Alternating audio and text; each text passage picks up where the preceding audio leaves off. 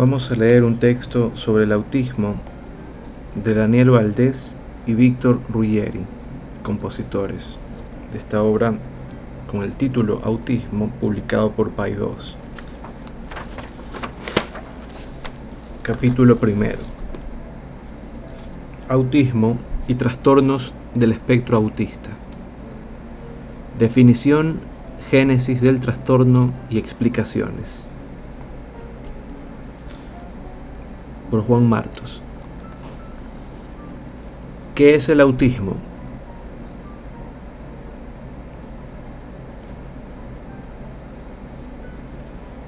Iba de un lado a otro sonriendo, haciendo movimientos estereotipados con los dedos, cruzándolos en el aire. Movía la cabeza de un lado a otro mientras susurraba o repetía el mismo soniquete de tres tonos.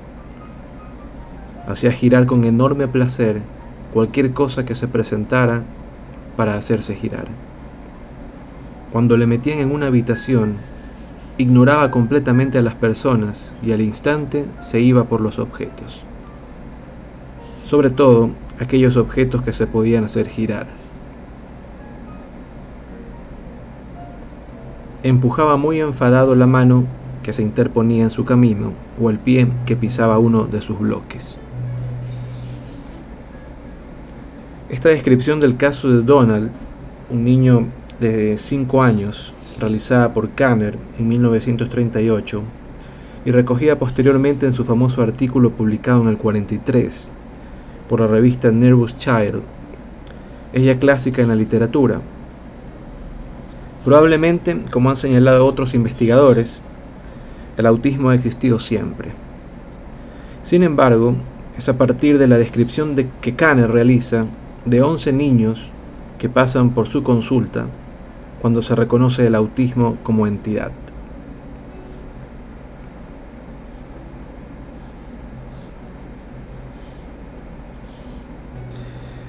Unos meses después, Asperger también identifica un grupo de cuatro niños con características similares. El artículo de Kanner es de fines de 1943, mientras que el de Asperger es de comienzos del 45, de 44.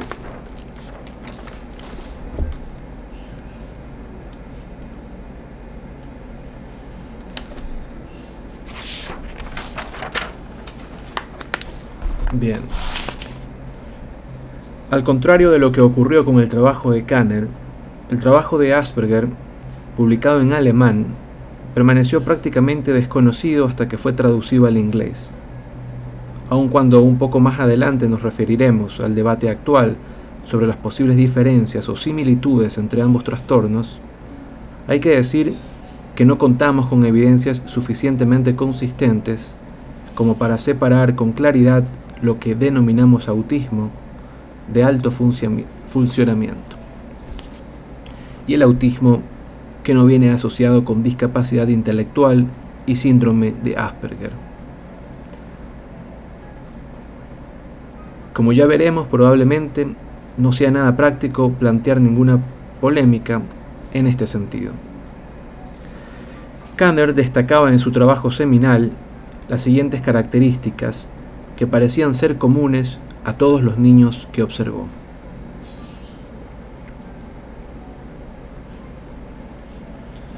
Extrema soledad autista. Deseo obsesivo de invariancia ambiental. Excelente memoria. Expresión inteligente, es decir, buen potencial cognitivo y ausencia de rasgos físicos. Hipersensibilidad a los estímulos. Mutismo o lenguaje sin intención comunicativa real. Limitaciones en la variedad de la actividad espontánea.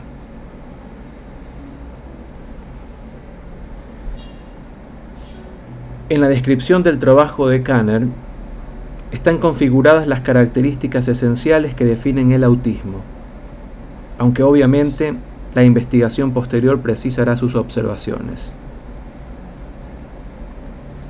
Los trabajos que Rotter y sus colaboradores realizaron en la década del 70 son claves para establecer los criterios esenciales del diagnóstico del trastorno, entre ellos la edad de comienzo, así como para fundamentar de manera empírica la frecuente realidad de autismo con discapacidad intelectual asociada, y que han sido la base de los cimientos de las actuales definiciones.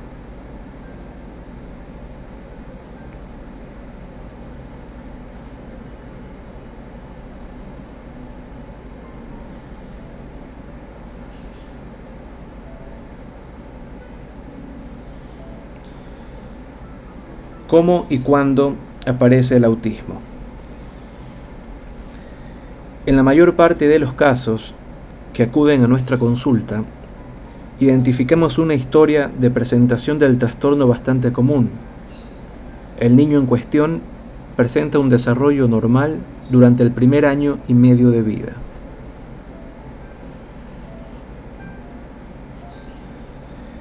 Es alrededor de esa edad cuando la mayor parte de los padres comienzan a tener sospechas de que algo raro está ocurriendo. El niño procede de un embarazo y parto normal. No presenta mayores dificultades en la alimentación que las observadas en otros niños. El desarrollo y adquisición de hitos motores se realiza dentro de los parámetros de la normalidad. El desarrollo de la comunicación y de la relación social también se sitúa dentro de la normalidad durante el primer año.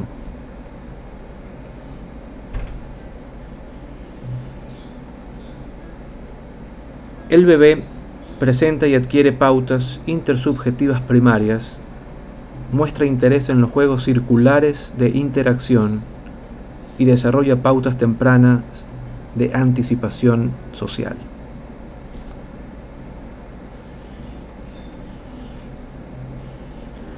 Hacia los últimos meses del primer año se esbozan conductas comunicativas y aparición, en el primer año de las primeras palabras.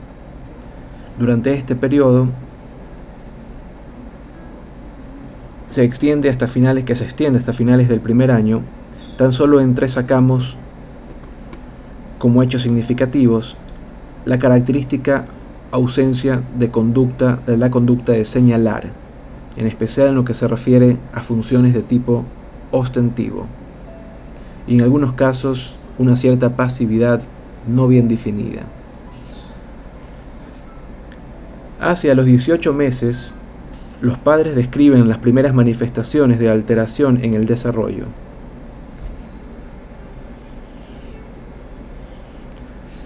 como una especie de parate en el desarrollo el niño pierde el lenguaje adquirido, muestra una sordera paradójica y no responde cuando se lo llaman ni cuando se le dan órdenes.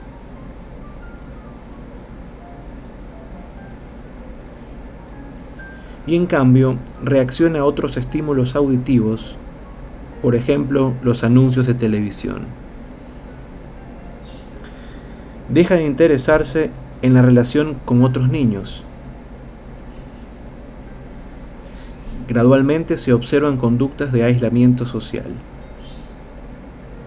No utiliza la mirada y es difícil establecer contacto ocular con él.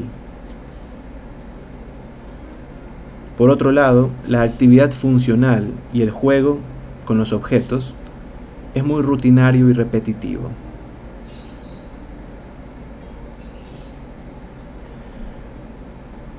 no muestra ni desarrolla actividad simbólica. Hace casi siempre las mismas cosas, rutinas y rituales.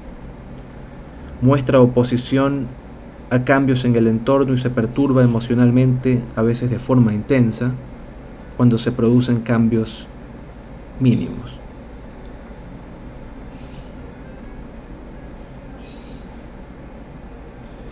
Rivière, en el 2000, nos ha proporcionado algunas respuestas a las posibles significaciones que tiene este habitual proceso que describen las familias. De los estudios llevados a cabo, el análisis de informes retrospectivos de 100 familias, parece desprenderse la idea de la existencia de un patrón prototípico de presentación del trastorno que se caracteriza por lo siguiente. Primero, una normalidad aparente en los 8 o 9 primeros meses del desarrollo, acompañada muy frecuentemente de una característica tranquilidad expresiva.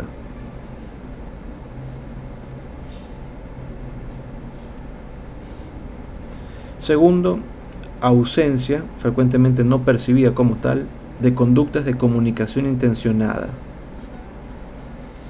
tanto para pedir como para declarar. En la fase ilocutiva del desarrollo, entre el noveno y el decimoséptimo mes, con un aumento gradual de pérdida de intersubjetividad, iniciativa de relación, respuestas al lenguaje y conducta de relación. Y tercero, una clara manifestación de alteración cualitativa del desarrollo que suele coincidir precisamente con el comienzo de la llamada fase locutiva del desarrollo.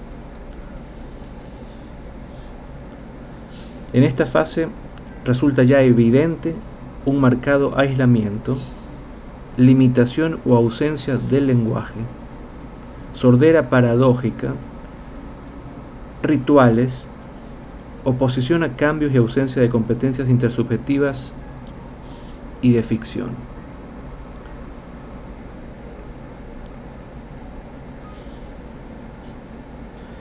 Además, Rivière proporciona algunos datos sugerentes para apoyar la idea de que este patrón es específico del autismo.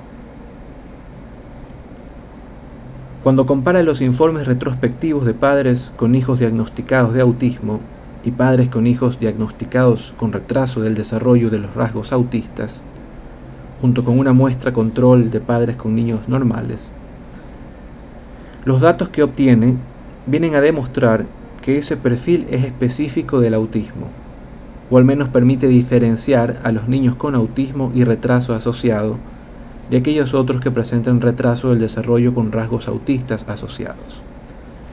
De manera característica, en los niños con autismo, el patrón de pasividad, ausencia de comunicación y anomalía obvia provoca más tardíamente preocupaciones en los padres de los niños autistas que en los padres de niños con retraso y espectro autista.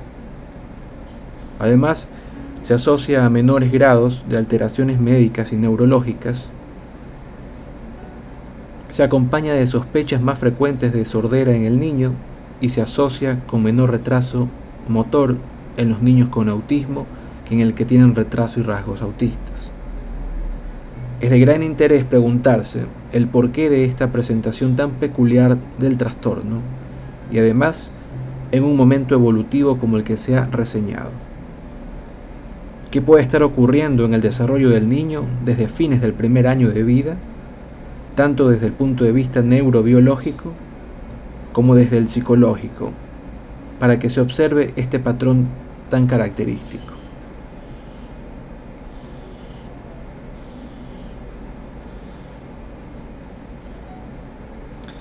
En el desarrollo del niño normal y en un plano estrictamente psicológico, cuando el bebé humano ha construido mecanismos de intersubjetividad secundaria, en los últimos meses del primer año de vida, cuando se han establecido las relaciones triangulares entre el mundo de los objetos, la madre y el bebé, cuando el bebé es capaz de coordinar esquemas de objetos, esquemas de acción, con esquemas para las personas, esquemas de interacción, en ese momento se están esbozando desarrollos psicológicos cualitativamente importantes en el desarrollo humano y que van a experimentar una eclosión muy significativa hacia los 18 meses.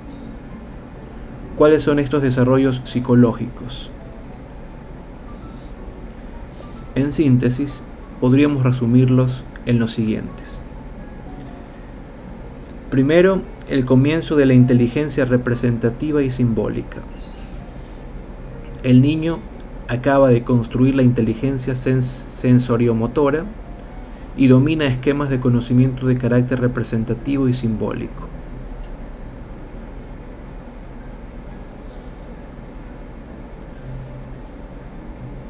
Segundo, el desarrollo de la autoconciencia y por lo tanto la posibilidad de evaluar la propia experiencia y en concreto la posibilidad de compartir la experiencia con el otro. Tercero, las primeras estructuras combinatorias del lenguaje con inicio en la, en la sintaxis y formas rudimentarias de conversación.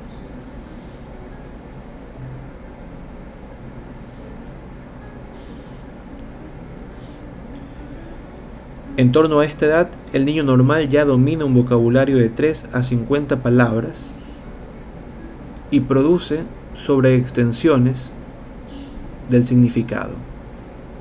El lenguaje se utiliza fundamentalmente para comentar, pedir y obtener atención. Y cuarto, el desarrollo de la actividad simbólica y el juego de ficción. Es el inicio en la actividad de meta-representación. Alrededor de los 18 meses, el niño normal realiza actos simbólicos. Y un juego relacionado con las rutinas diarias. Es altamente llamativo cuando están emergiendo, desarrollándose y ampliándose todas estas funciones psicológicas tan relevantes en el desarrollo humano, los padres de niños con autismo tienen, en la mayor parte de los casos, una sospecha certera de que algo está ocurriendo con su hijo.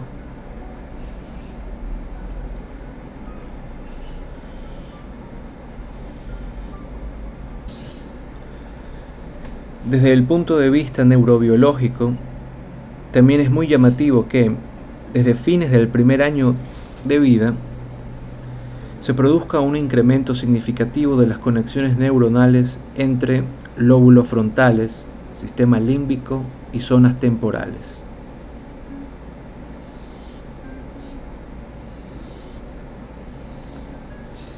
Al parecer entonces el autismo puede relacionarse con una alteración en los mecanismos neurobiológicos. Mecanismos que parecen implicar interrelaciones delicadas entre estructuras límbicas y áreas neocorticales, neocorticales de los lóbulos temporales y frontales, que constituyen el sustrato del desarrollo de las capacidades que posibilitan la adquisición de funciones superiores.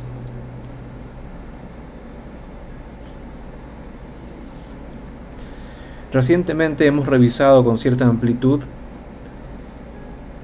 las manifestaciones tempranas de los trastornos del espectro autista, considerando las distintas fuentes o estrategias que han sido utilizadas, análisis de la información retrospectiva proporcionada por los padres, análisis de grabaciones de videos familiares, evaluación clínica en el momento del diagnóstico, validación de algunos instrumentos específicos y estudios de seguimiento con niños de alto riesgo, poniéndose de manifiesto que las alteraciones primarias más relevantes y consistentes se relacionan con dificultades en el desarrollo social, proporcionándose apoyo a explicaciones psicológicas que ponen el acento y el énfasis en la consideración del trastorno como un trastorno del desarrollo en el que se afectan la constitución de competencias sociales e interpersonales, y más específicamente intersubjetivas, que son características del desarrollo humano normal y que son manifiestamente observables a partir del segundo semestre de vida, en especial en el último trimestre del, del primer año. Sin duda, las incisivas reflexiones de Rivière, ya señaladas, adquieren mayor relevancia al obtener información desde otras fuentes.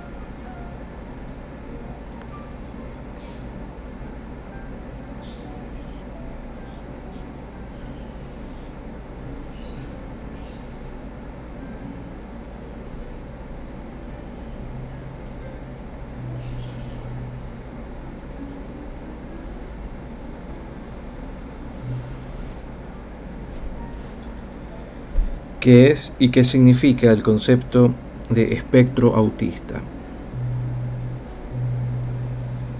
Desde fines de los años 70, no solo se ha incrementado el refinamiento en la definición del autismo, sino que también se ha extendido o ampliado hacia el concepto de trastorno de espectro. Un estudio de Wine and Gould de 1979 está en la base de este concepto.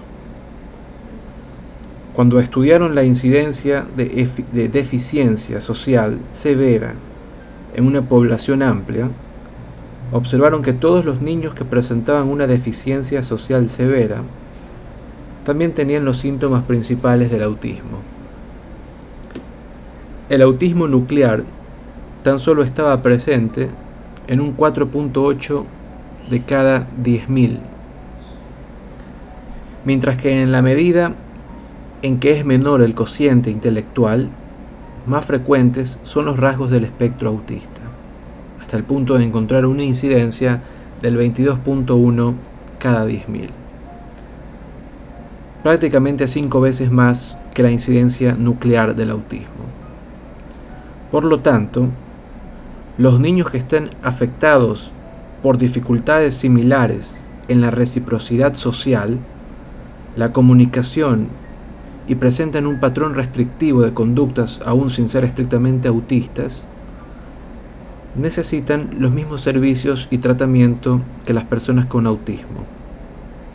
Además, en estos niños también pueden observarse variaciones en el grado de intensidad de afectación.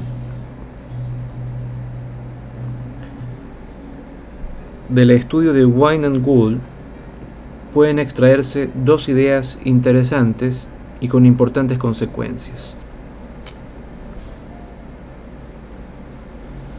Primero, el autismo, en sentido estricto, es solo un conjunto de síntomas.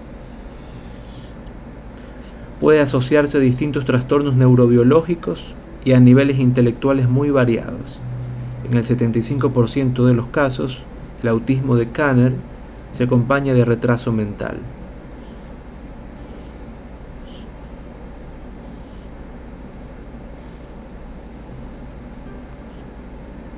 Segundo, hay muchos retrasos y alteraciones del desarrollo que se acompañan de síntomas autistas sin ser propiamente cuadros de autismo.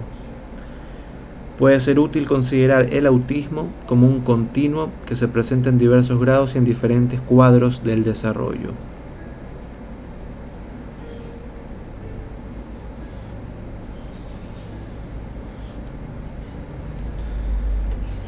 Los subtipos definidos por Wine and Gould aislado, pasivo y activo, pero extraño, han sido examinados en distintos estudios con el objeto de determinar su validez, usando distintos métodos. La mayor parte de los estudios apoyan la existencia de los subgrupos de Wine con las características que ella proporcionaría.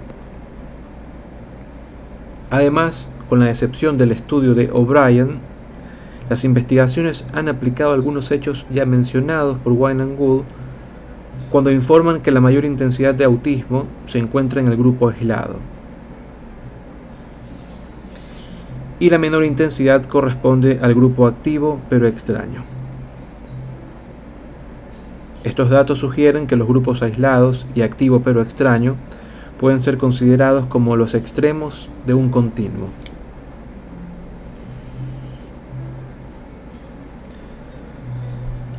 También se proporciona apoyo al papel del cociente intelectual o nivel de desarrollo para, para predecir la ubicación en los subgrupos. Por ejemplo, los rangos más bajos del CI o nivel de desarrollo se encuentran más frecuentemente en el grupo aislado.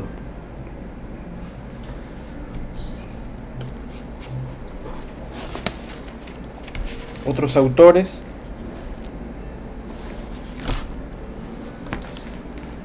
ha señalado un efecto de la edad cronológica, encontrándose los niños más pequeños, los niños pequeños en el grupo aislado y los niños más mayores en el grupo activo pero extraño, lo cual en cierta forma podría interpretarse como influencia del tratamiento y la educación.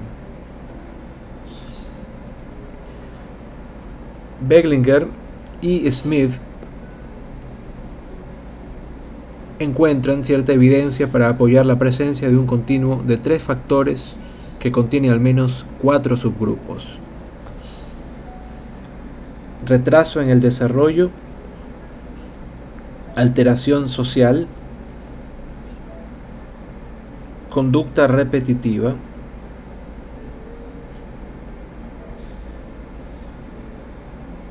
se trata de un modelo de conceptualización dimensional se identifican cuatro subtipos en los trastornos de espectro autista según tres variables. Desarrollo, conducta social y conducta repetitiva. Y los subtipos son aislado, muy autista, pasivo, aislado, pasivo simplemente y activo pero extraño. Bueno, esto está graficado en una figura se nos vuelve complicado la descripción. Rivière ha elaborado con mayor profundidad la consideración del autismo como un continuo de diferentes dimensiones y no como una categoría única. En su opinión, permite reconocer a la vez lo que hay de común entre las personas con autismo y de estas con otras que presentan rasgos autistas en su desarrollo, y lo que hay de diferentes entre ellas. Rivière señala seis factores principales de los que dependen la naturaleza y expresión concreta de las alteraciones que presentan las personas con espectro autista, en las dimensiones que siempre están alteradas. Primero, la asociación o no del autismo con retraso mental más o menos severo. Segundo, la gravedad del trastorno que presentan. Tercero, la edad, el momento evolutivo de la persona con autismo. Cuarto, el sexo. El trastorno autista afecta con menos frecuencia pero con mayor grado de alteración a mujeres que a hombres. Quinto, la adecuación y eficiencia de los tratamientos utilizados y de las experiencias de aprendizaje. Y sexto, el compromiso y apoyo familiar puede establecerse que la efectividad y la naturaleza de los tratamientos va a depender de la ubicación de la persona autista en las diferentes dimensiones. Con este propósito y dada la importancia práctica del concepto de espectro autista, Rivière diseña un conjunto de 12 dimensiones que se alteran sistemáticamente en los cuadros de autismo y en todos aquellos que implican espectro autista. Para cada dimensión establece cuatro niveles. El primero caracteriza a las personas con un trastorno mayor o cuadro más severo, niveles cognitivos más bajos y frecuentemente a los niños más pequeños. El nivel cuarto es característico de los trastornos menos severos y define a las personas que presentan el síndrome de Asperger.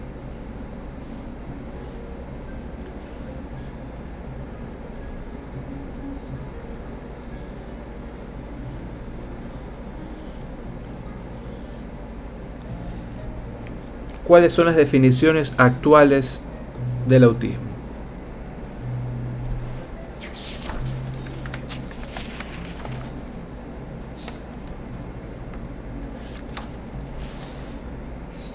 Desde hace ya algunos años existe un consenso interprofesional en la definición del trastorno autista encuadrado dentro del grupo de trastornos generalizados del desarrollo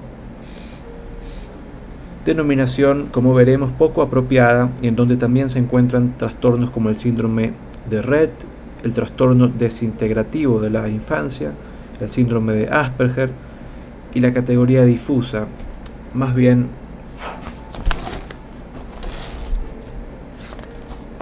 más bien un cajón desastre y con frecuencia cajón desastre del trastorno generalizado del desarrollo no especificado,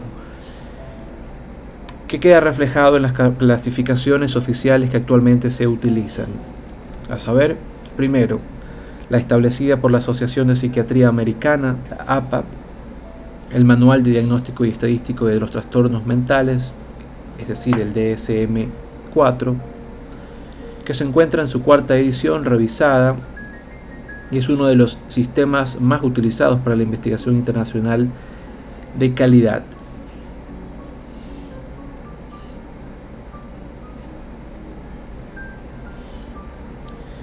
El segundo, el desarrollado por la Organización Mundial de la Salud, el CIE-10, en su décima versión, que utiliza de manera oficial para codificar las enfermedades en muchos países.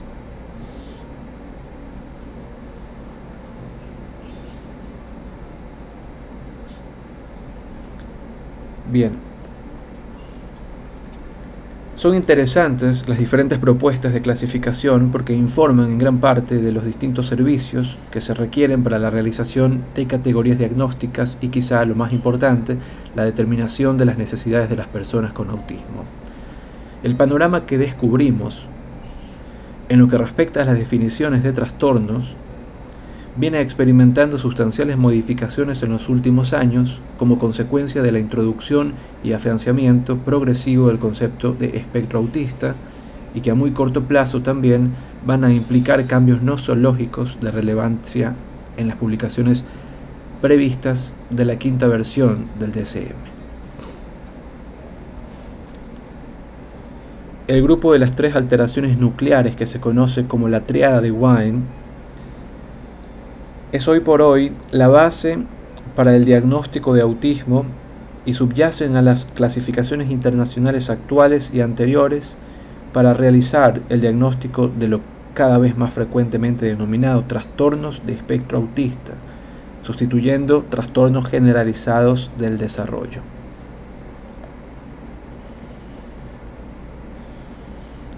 que inicialmente ha sido útil para proporcionar un diagnóstico formal a individuos que comparten similares déficits críticos, como los que están asociados con autismo, pero que no cumplen el conjunto de criterios completos para el diagnóstico de autismo, y término elegido además para enfatizar las alteraciones cualitativas en muchos aspectos de la vida que diferencian el autismo de otras alteraciones cognitivas generales como la discapacidad intelectual o el retraso mental.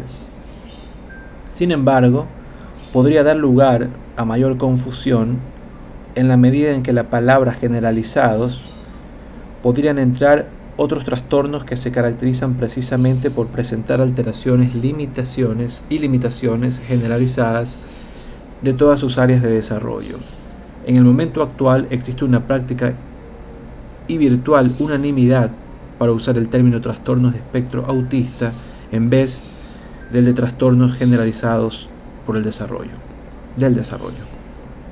Como ya señalamos, en la próxima versión del DSM, es decir, el quinto, se introduce un cambio relevante y significativo, estableciéndose ya de manera formal el término trastornos del espectro autista,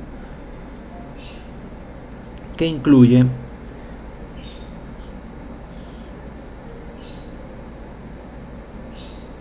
trastorno autista, trastorno de Asperger, trastorno desintegrativo de la infancia y trastorno generalizado del desarrollo no especificado. La diferenciación entre el trastorno del espectro autista y el desarrollo típico y otros trastornos sin espectro se hace de forma fiable y con validez, mientras que las distinciones entre los trastornos han demostrado ser inconsistentes a lo largo del tiempo en función de variables como la severidad, el nivel de la inteligencia o el lenguaje. Y segundo, como el autismo se define por un conjunto de comportamientos, se representa mejor como una única categoría diagnóstica que se adapta a la prestación o la presentación clínica de cada persona con la inclusión de especificaciones clínicas, por ejemplo, la gravedad, las habilidades verbales y otras, y las características asociadas, por ejemplo, trastornos genéticos, epilepsia, discapacidad intelectual y otras. Un solo trastorno del espectro es un mejor reflejo del estado de conocimientos sobre la patología y presentación clínica. Los tres dominios, es decir, la triada, se reducen a dos. Déficit sociales y de comunicación interés fijos y comportamientos repetitivos. se propone como definición la siguiente revisión. Aquí tenemos una tabla acerca del trastorno del espectro autista revisada y propuesta en el DSM-5. Debe cumplir los criterios 1, 2 y 3, nos dice. 1. De forma clínicamente significativa, déficit persistentes en la comunicación e interacción social, que se manifiesta por todos de los siguientes.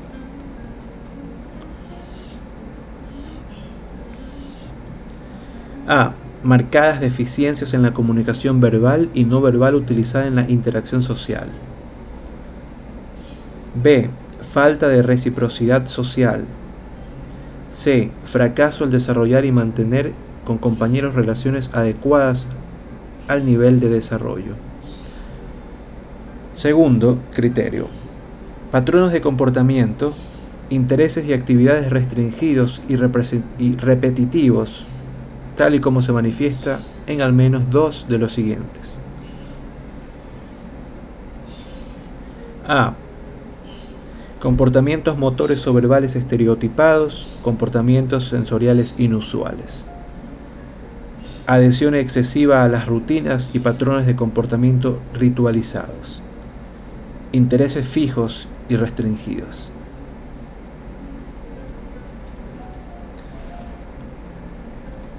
Tercero, tercer criterio. Los síntomas deben estar presentes en la infancia temprana aunque pueden no manifestarse por completo hasta que las demandas del entorno excedan sus capacidades.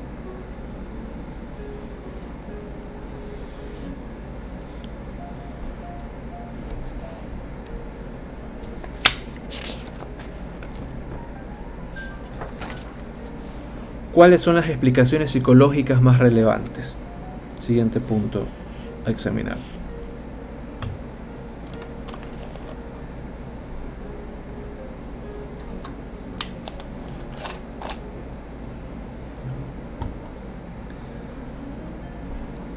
Como ha propuesto Hape en el 2000, una teoría psicológica explicativa puede ser fundamental por, por varias razones.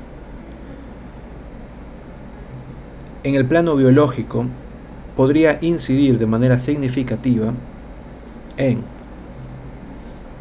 proporcionar pistas a la investigación cerebral, como de hecho viene ocurriendo en los últimos años contribuir a explicar los casos de lesiones adquiridas y tercero, influir de manera decisiva en la determinación de la base genética del autismo.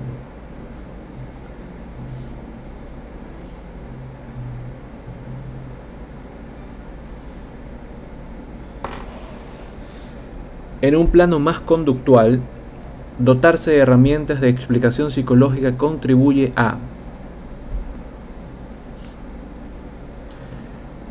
manejarse eficazmente con explicaciones alternativas del comportamiento, sentar las bases de la intervención educativa. A continuación se da cuenta de las teorías psicológicas más relevantes, así como de los hechos experimentales en los que se apoyan. Teoría de la teoría de la mente y el déficit meta-representacional. Esta teoría propone un déficit cognitivo en el autismo relacionado a posibles y múltiples alteraciones neurobiológicas con múltiples manifestaciones conductuales.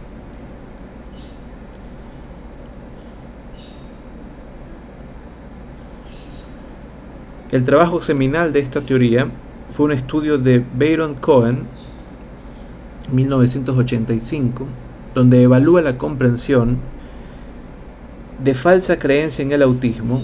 Las tareas de falsa creencia ilustran muy adecuadamente la comprensión de los estados mentales que trascienden o suspenden la realidad. En el desarrollo normal, la comprensión de que los estados mentales no tienen por qué corresponderse necesariamente con la realidad se adquiere en torno a los cuatro años de edad. Esta comprensión que el niño adquiere de los estados mentales de sí mismo y de los demás se indica afirmando que posee una teoría de la mente. En palabras de Baron Cohen,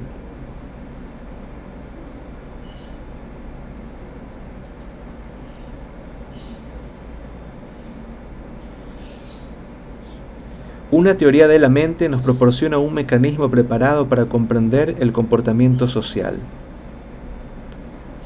Podríamos predecir que si a una persona le faltara una teoría de la mente, es decir, si una persona estuviera ciega ante la existencia de los estados mentales, el mundo social le parecería caótico, confuso y por tanto puede ser incluso que le infundiera miedo. En el peor de los casos, esto podría llevarle a apartarse del mundo social completamente, y lo menos que podía suceder es que le llevara a realizar escasos intentos de interacción con las personas, tratándolas como si no estuvieran, perdón, como si no tuvieran mentes, y por tanto comportándose con ellas de forma similar a como lo hacen con los objetos inanimados.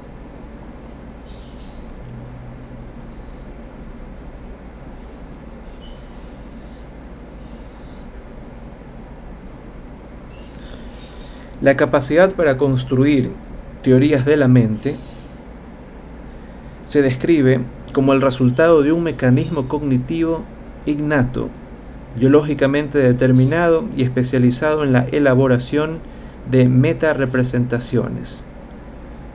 Las representaciones de los estados mentales. Cambio de página. En opinión de Leslie, o Leslie, la meta-representación implica no solo la capacidad de atribuir estados mentales, sino también la posibilidad de desdoblarse cognitivamente de las representaciones primarias perceptivas.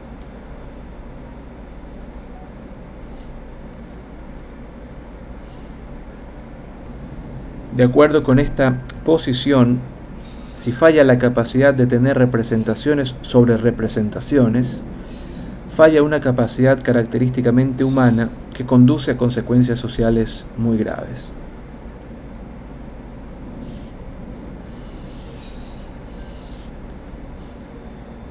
Baron Cohen, en 1985, pasaron la prueba, ahora clásica, de Sally y Anna, una versión simple de la teoría de creencia falsa de Wimmer y Perner de 1983. A 20 niños autistas de edades mentales superiores a los 4 años, también a niños con desarrollo normal y niños con síndrome de Down. En esta tarea se le presentan al niño dos muñecas. Una se llama Sally y la otra Ana.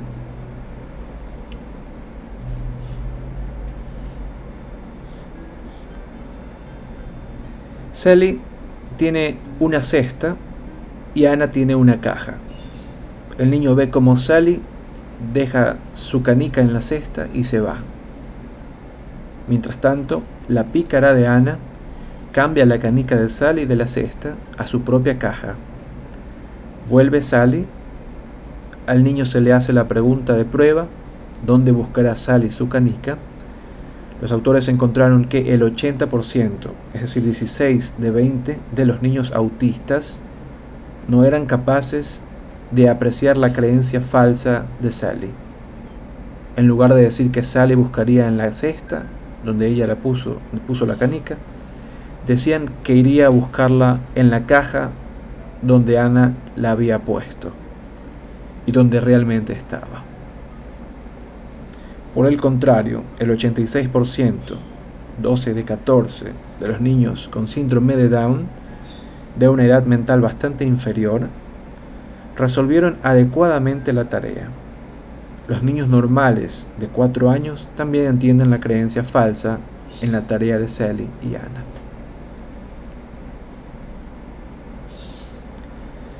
Estos hechos se han aplicado en numerosos estudios y se han desarrollado otras pruebas que demuestran resultados similares. Sin embargo, el impresionante apoyo experimental que se ha obtenido en esta teoría no explica suficientemente bien qué está ocurriendo antes de que emerjan las habilidades meta-representacionales del niño. Por otro lado, existe una crítica muy consistente al ignatismo del mecanismo cognitivo concebido por Leslie. En este sentido, Byron y Cohen y otros autores han propuesto modificaciones de la teoría de Leslie, incorporando los hallazgos y los datos encontrados en las recientes investigaciones evolutivas, por ejemplo, los déficits de atención conjunta y neurofisiológicas, por ejemplo, los trabajos de Brothers de los años 90, sobre el sustrato neurofisiológico de primates en respuestas a estímulos y situaciones sociales.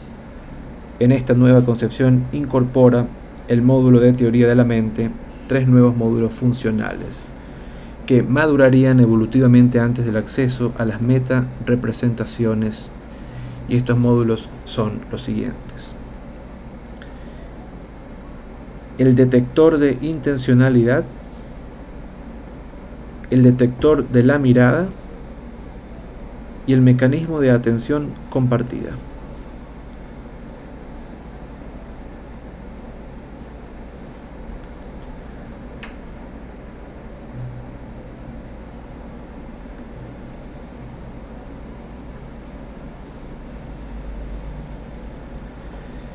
El detector de intencionalidad un mecanismo perceptivo que interpreta los estímulos en términos de primitivos estados mentales de deseo y establecimiento de objetivos. El DI representa las relaciones diácticas, perdón, diádicas que se establecen entre un agente y un objeto, entre un agente y uno mismo. Para Byron y Cohen, es un mecanismo que está intacto en el autismo. El detector de la mirada, un mecanismo que trabaja a través de la visión y que tiene tres funciones. Detectar la presencia de ojos o estímulos similares a los ojos. El de dar cuenta de si los ojos se dirigen hacia sí mismo o no. Y el de inferir la dirección de la mirada desde la propia mirada. Byron y Cohen mantienen que durante los primeros estadios eh, este mecanismo detector de la mirada está trabajando solo, está intacto en el autismo.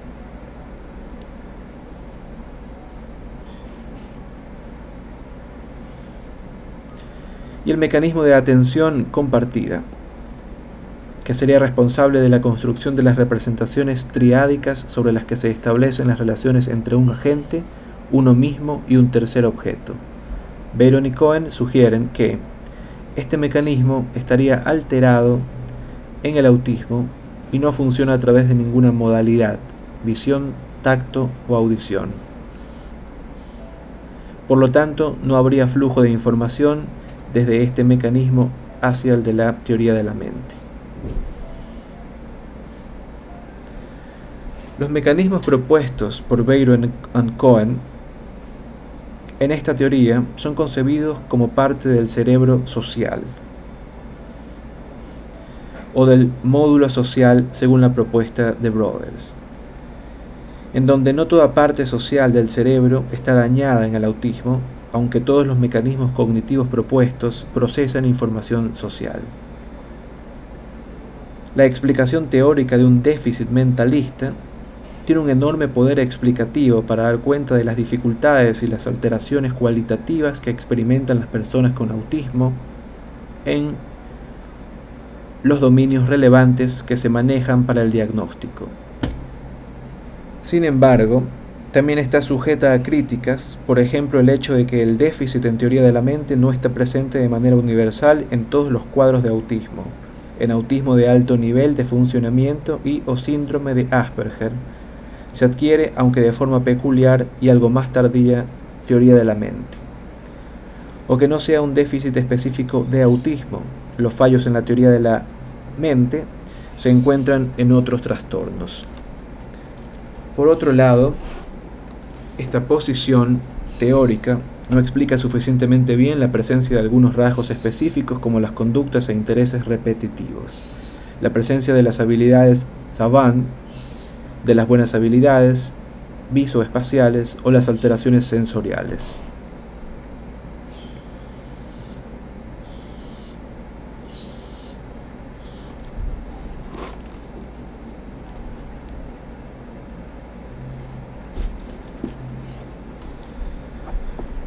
Parece conveniente matizar el modelo de déficit en la teoría de la mente con un nuevo enfoque de tipo evolutivo en el que la teoría de la mente no es algo que se tiene o no se tiene.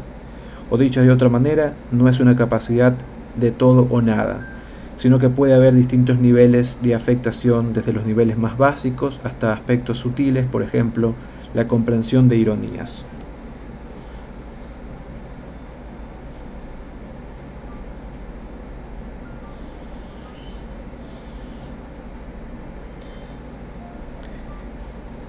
Siguiente teoría son las teorías explicativas relacionadas con fallos en la intersubjetividad.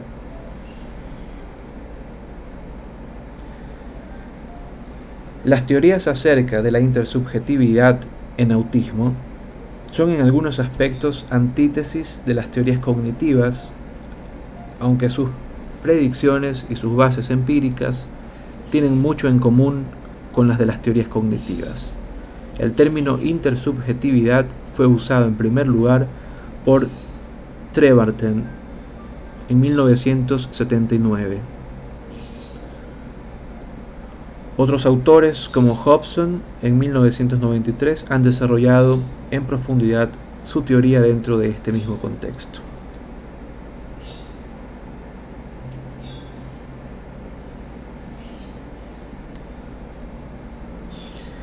Hablemos de la teoría de Hobson.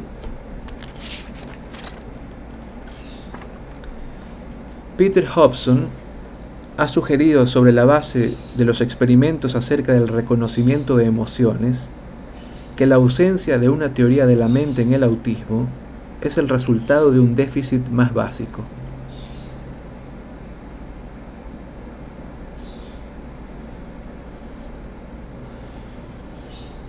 Un déficit emocional primario en la relación interpersonal. Para Hobson, el problema del autismo no está causado por una inhabilidad para acceder en las meta-representaciones, inhabilidad que considera una importante consecuencia, aunque secundaria. Un déficit emocional primario podría ser que el niño no, no recibiera las experiencias sociales necesarias en la infancia, o en la niñez para poder consecuentemente desarrollar las estructuras cognitivas de la comprensión social.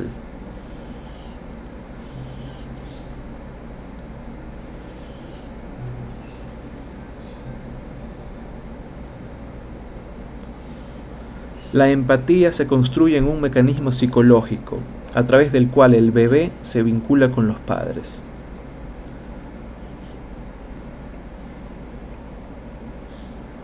El contacto empático no está mediado por representaciones. A través de la empatía, el bebé percibe actitudes en las personas a las que más tarde atribuirá estados mentales. El reconocimiento de las actitudes de los otros y el desarrollo de la imitación posibilitan el acceso a la mente del otro. Desde esta concepción, en el autismo parece haber dificultades con el procesamiento de estímulos afectivos. La teoría propuesta por Hobson mantiene importantes similitudes con la explicación original de Kanner y cuenta con un amplio conjunto de resultados empíricos a su favor. Además de los trabajos clásicos de Mundy y Sigman del año 89 acerca de las habilidades de atención conjunta y las líneas de investigación posterior en esta dirección son congruentes con la posición de Hobson quien sugiere que la ausencia de participación en la experiencia social intersubjetiva que representan los niños con autismo conduce a dos consecuencias especialmente importantes.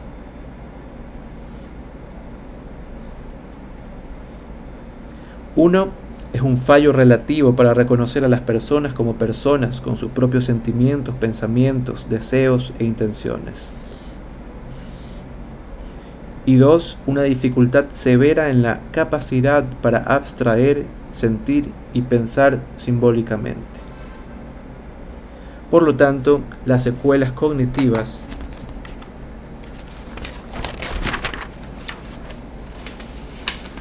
de lo que se ha llamado teoría afectiva son similares a las descritas en las teorías con déficit en la meta representación. Algunos de los avances recientes en la investigación neurobiológica, como el papel de las denominadas neuronas espejo, en el desarrollo de la imitación o un conocimiento más exhaustivo de los sustratos neurales de las habilidades de atención conjunta, proporcionan apoyo adicional a la respuesta de Hobson que ha venido precisando en sus últimos trabajos, insistiendo en la necesidad de que para comprender el autismo no solo basta el conocimiento de las alteradas experiencias sociales, o mejor dicho, su falta de experiencia social, sino que necesitamos tener en cuenta lo que ocurre entre el niño y los demás. Necesitamos centrarnos en la experiencia que el niño tiene o carece del mundo a través de otras personas.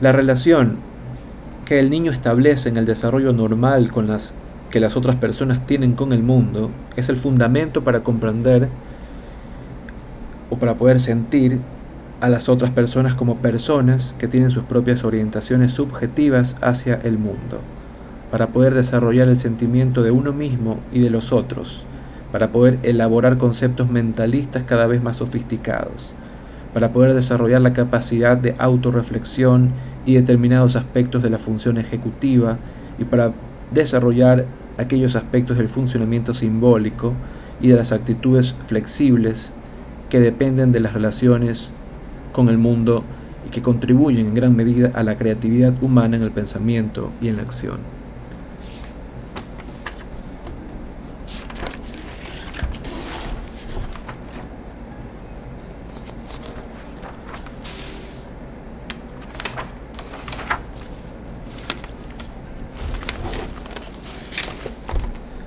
La teoría de Treverton.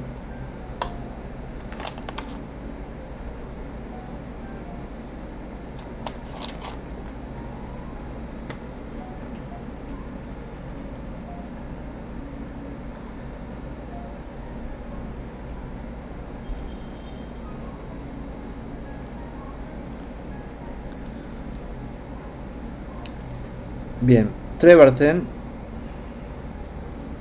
y sus colaboradores resumen su teoría en los siguientes puntos.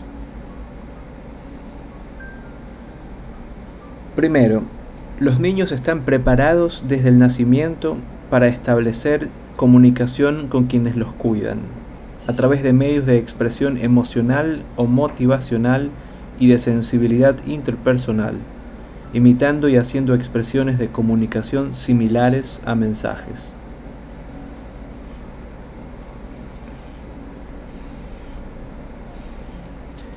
Con el apoyo adecuado que le proporciona un cuidador con el que se identifica y empatiza, los padres, en la mayoría de los casos, pueden comunicar de manera elaborada y eficiente en este nivel protoconversacional antes de que comiencen a manipular objetos. Además, las, reacciones a las vocalizaciones de la, madre y el aprendizaje en identificar su voz comienzan antes del nacimiento.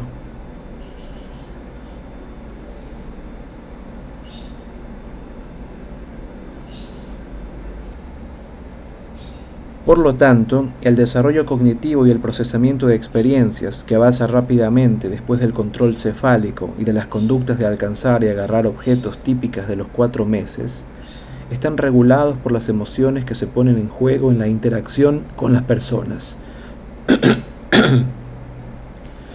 Después de la infancia, los bebés desarrollan representaciones, juegos convencionales y al mismo tiempo, apoyados en estas reglas, aprenden el lenguaje y habilidades cooperativas con iguales imitando gestos y actividades y compartiendo de manera vívida e imaginativa la comunicación.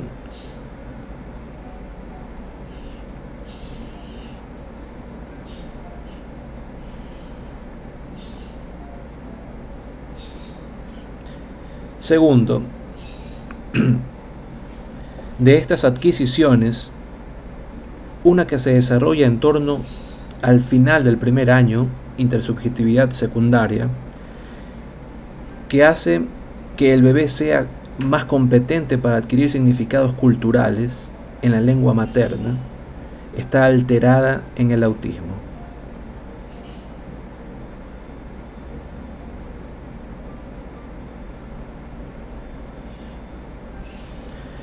Parece que este trastorno en el desarrollo se origina en un fallo en el sistema cerebral que regula la motivación del niño para aprender significados de la comunicación.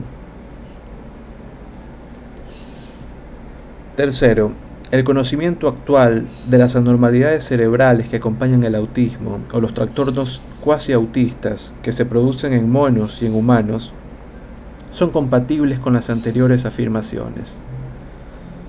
Las investigaciones cerebrales no apoyan el punto de vista de que los aspectos emocionales e interpersonales del autismo sean consecuencia de un fallo primario en procesos sensoriales, motores o lingüísticos. Tampoco apoya la hipótesis de que el déficit central en el autismo sea la ausencia de una capacidad cognitiva para representar estados mentales. Más bien, ese déficit parece ser consecuencia de un fallo primario en la conciencia de los cambios de relación hacia otras personas y sus sentimientos, y en cómo cooperar con ellos a través de la comunicación.